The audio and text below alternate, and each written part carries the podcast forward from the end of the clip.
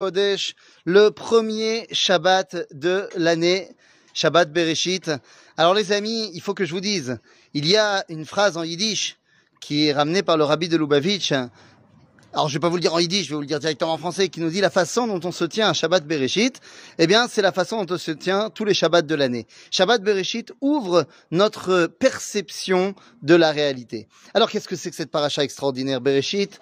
C'est la création. Alors oui, bien sûr, c'est la création, mais c'est une paracha qui paraît quand même extrêmement fermée dans sa manière de comprendre le dévoilement divin au sein de cette création. Et pourtant, il y a des clés. Eh oui, il y a quelques clés qui nous permettent d'appréhender la création de manière, eh bien, ordonnée. Eh oui. Par exemple, vous saviez que la lumière qui est mentionnée le premier jour, Vayomer Elohim Yehi Or, eh bien, cette lumière est appelée par les kabbalistes Or Aganouz. Qu'est-ce que ça veut dire la lumière du Ganouz? C'est pas très clair, à part le fait qu'on va nous dire cette lumière était tellement extraordinaire qu'elle a été gnouzée, j'invente un mot, qu'elle a été mise en suspens. Mais Oraganouz a donné le mot organisé. Il s'agit ici d'essayer de trouver une clé pour comprendre l'organisation de la création. Comme vous le savez, eh bien, cette création, elle a duré six jours. Alors évidemment, on va pas rentrer dans le débat de six jours. Est-ce que vraiment 24 heures, pas 24 heures? Ce n'est pas notre débat aujourd'hui. Mais il y a six jours de création. Et quand on y regarde de plus près, eh bien, on se rend compte que les six jours de la création sont construits sur le même modèle. À savoir un modèle en quatre temps. Projet, réalisation, observation, conclusion. Prenons le premier jour, c'est le plus simple à comprendre. Vayomer Elohim, Yehi Or. Dieu a dit que la lumière soit, c'est le projet.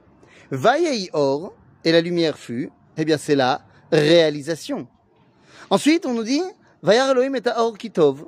Dieu a vu que la lumière était bonne. Il a fait la différence entre le jour et la nuit. C'est ce qu'on observe, ce qu'on appelle euh, l'observation. Et enfin, Vayi Voker Yom Echad. Il fut soir, il fut matin, premier jour. Eh bien, c'est la conclusion. Ah D'ailleurs, je vous fais remarquer que en hébreu, eh bien, on dit Echad, Shtaim, Shalosh, Arba Shesh. Ou alors, Rishon, Sheni, Shlishi, Revi. Soit on dit 1, 2, 3, 4, 5, 6, soit on dit premier, deuxième, troisième, quatrième, cinquième, sixième. Or, pour le premier jour, il est fait mention de Yom Echad, jour 1. Alors que dès le deuxième jour, on va pas nous dire jour 2, on va nous dire deuxième jour. C'est un problème Eh oui, on aurait dû dire alors le premier jour, premier jour, ou alors le deuxième jour, jour 2. Et nous explique le Rav Ashkenazi Manitou qu'en fait, le deuxième jour, c'est le deuxième jour qui est jour 1. C'est la deuxième fois qu'il y a une réalité concrète qui se met en place. Le troisième jour, c'est une troisième, la troisième fois où il y a un jour 1, où il y a toute une réalité qui se met en place. En d'autres termes, les six jours de la création sont évidemment pas superposés dans le temps, mais sont des différentes facettes de la création du monde, différents projets de la création. Mais comme on a dit, ces six jours ont un projet, une réalisation, une observation et une conclusion. Vaï Voker, Yom X. Il fut soir, il fut matin, jour X. Et voilà que pour le dernier jour, le septième, eh bien, il est marqué la chose suivante.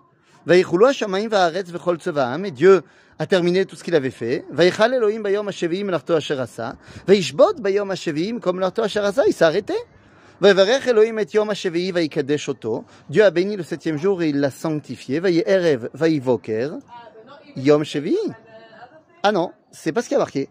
Il n'y a pas marqué il fut soir, il fut matin, c'est le septième jour. Il y a marqué Kivo Shavat Mikol Melarto Asher Bara Elohim Laasot.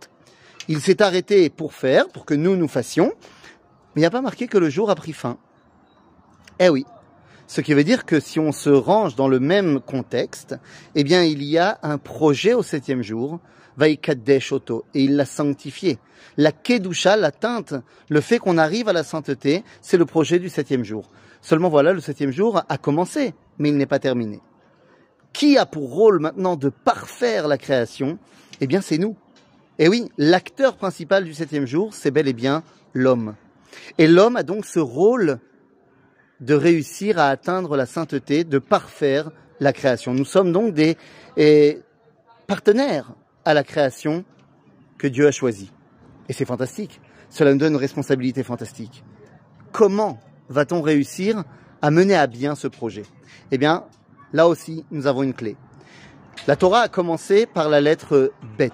Le Midrash nous raconte que lorsque Dieu a voulu commencer la Torah, toutes les lettres de l'alphabet hébraïque sont venues le voir et lui ont dit Eh oh, j'ai envie que tu commences la Torah avec moi. Et à chaque fois, Dieu les a rebootées. Jusqu'à ce qu'il arrive à la lettre bête. Il a dit bête, zebracha. Et donc on commence, bête c'est la bénédiction, d'ailleurs ça marche aussi en français, et donc, eh bien on commence par la lettre bête. Je passe les détails sur le fait que le Aleph a été un petit peu mis de côté, il, il était un petit peu dégoûté, et Dieu lui a donné un lot de consolation qui est énorme, mais on en parlera peut-être un autre jour. Qu'est-ce que ça veut dire que c'est avec le bête qu'on commence? Bracha. Bracha, c'est l'abondance. Si on veut réussir notre projet dans la vie, d'amener la sainteté dans le monde, et donc on doit comprendre que l'abondance qui nous est donnée, eh bien, elle doit nous servir pour dévoiler Akadosh Baruch Hu. En d'autres termes, nous ne sommes pas dans ce monde pour nous y opposer et vivre dans un espèce de monde spirituel faisant euh, complètement fi de la réalité matérielle, mais bien au contraire, nous devons prendre possession de ce monde dans toute son abondance pour pouvoir, dans chaque parcelle du yesh, dans chaque parcelle de ce qu'il y a dans ce monde, dévoiler le divin qui s'y cache. Shabbat shalom à tout le monde.